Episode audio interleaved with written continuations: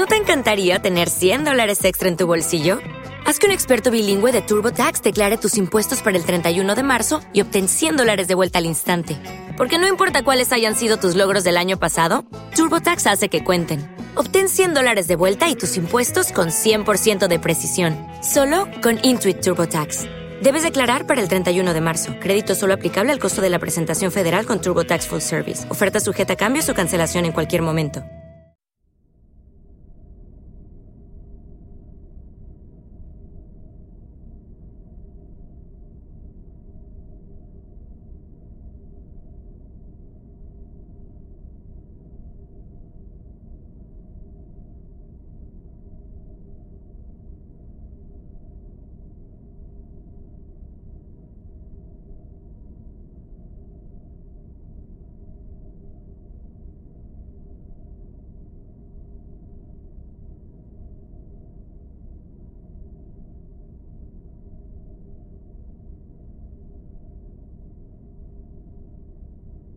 7. Con el capitán del SN. Un último adiós. Escrutinio. Maxila era un mercader veterano que llevaba quince años recorriendo con el SN las rutas desde Tracian Primaris hasta los grandes bancos. Me contó que al principio de su carrera, cuando los grandes gremios unidos empezaron a dominar el mercado mayorista, se había especializado en mercancías exóticas. El Esen es una nave mercante veloz. Me resulta más rentable transportar mercancías suntuarias y entregarlas con carácter urgente, aunque no complete la carga. ¿Hace usted esta ruta regularmente? Así lo he hecho durante las últimas décadas. Es estacional. Sameter, Esperus, Tracia, Ubris, Gudrun, a veces incluso Mesina. En cuanto acabe el letargo en Ubris, habrá mucho más trabajo. Estábamos reunidos en su lujosa sala de audiencias, saboreando un amasec reserva en grandes copas de cristal. Maxila estaba haciendo alarde, pero era comprensible. Tenía una nave y una reputación de las que podía enorgullecerse. ¿Hace usted esta ruta regularmente? Intervino Fischig. Maxila sonrió.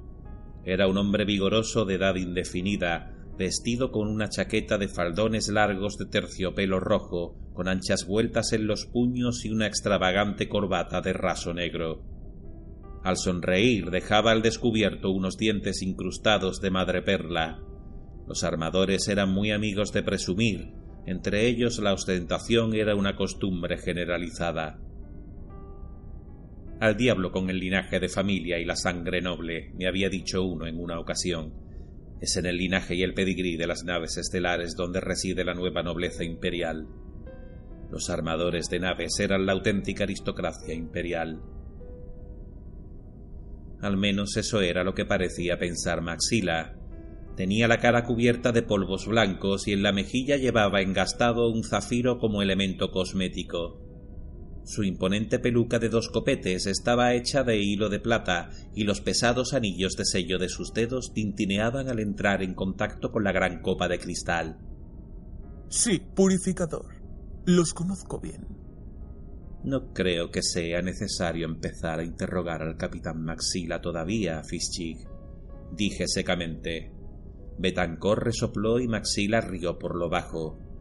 Fischig se dedicó con rabia a saborear su amasec.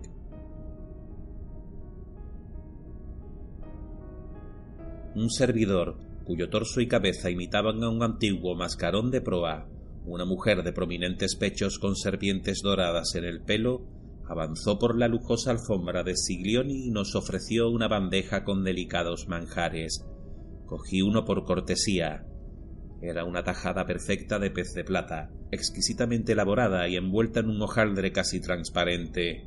Betancor se sirvió varias. ¿Es usted Glaviano? La pregunta de Maxila estaba dirigida a Betancor. Los dos no tardaron en enzarzarse en una discusión sobre las virtudes de la famosa proa larga glaviana. No me interesaba especialmente y me dediqué a mirar el salón. Entre los objetos valiosos había una serie de retratos de la escuela de Sameter de incalculable valor, bustos de mármol de gobernantes planetarios, una escultura luminosa de Jocaero, armas antiguas y armaduras ceremoniales de espejo de vitria. Pensé que a Hemos le gustaría todo aquello. El viaje iba a durar más de una semana y seguramente tendría oportunidad de verlo. ¿Conoce usted Gudrun? preguntó Maxila dirigiéndose a mí. Esta va a ser mi primera visita, dije negando con la cabeza. Apenas llevo un año en este subsector. Un hermoso lugar, aunque ahora estará muy concurrido. Se está celebrando un festival de un mes de duración para conmemorar la fundación de un nuevo regimiento de la Guardia. Si tiene tiempo, le recomiendo la Academia Imperial de Bellas Artes y los museos gremiales en el Dorsai. Voy a estar un poco ocupado. Se encogió de hombros. Yo siempre saco tiempo para algo más que trabajar, Inquisidor, pero ya sé que su cometido es mucho más extenuante que el mío. Por más que trataba de definir al personaje, todavía no lo había conseguido. Había accedido a llevarnos como pasajeros por una modesta suma, teniendo en cuenta lo que podía haber pedido. Ya le había pagado con un bono imperial, por lo general a los armadores no les gusta desairar a un inquisidor, aunque cobran por ello. ¿Era solo que Maxila quería mantener buenas relaciones con los sordos o simplemente era un hombre generoso? ¿Acaso tendría algo que ocultar? No estaba seguro, pero la verdad no me importaba. La otra posibilidad era que pudiera creerse con derecho a algún futuro favor. De ser así, se equivocaba. El SN abandonó Ubris ese mismo día. Realizó el traslado al Empirio. ¿Te está gustando este episodio? Hazte fan desde el botón Apoyar del podcast de Nivos.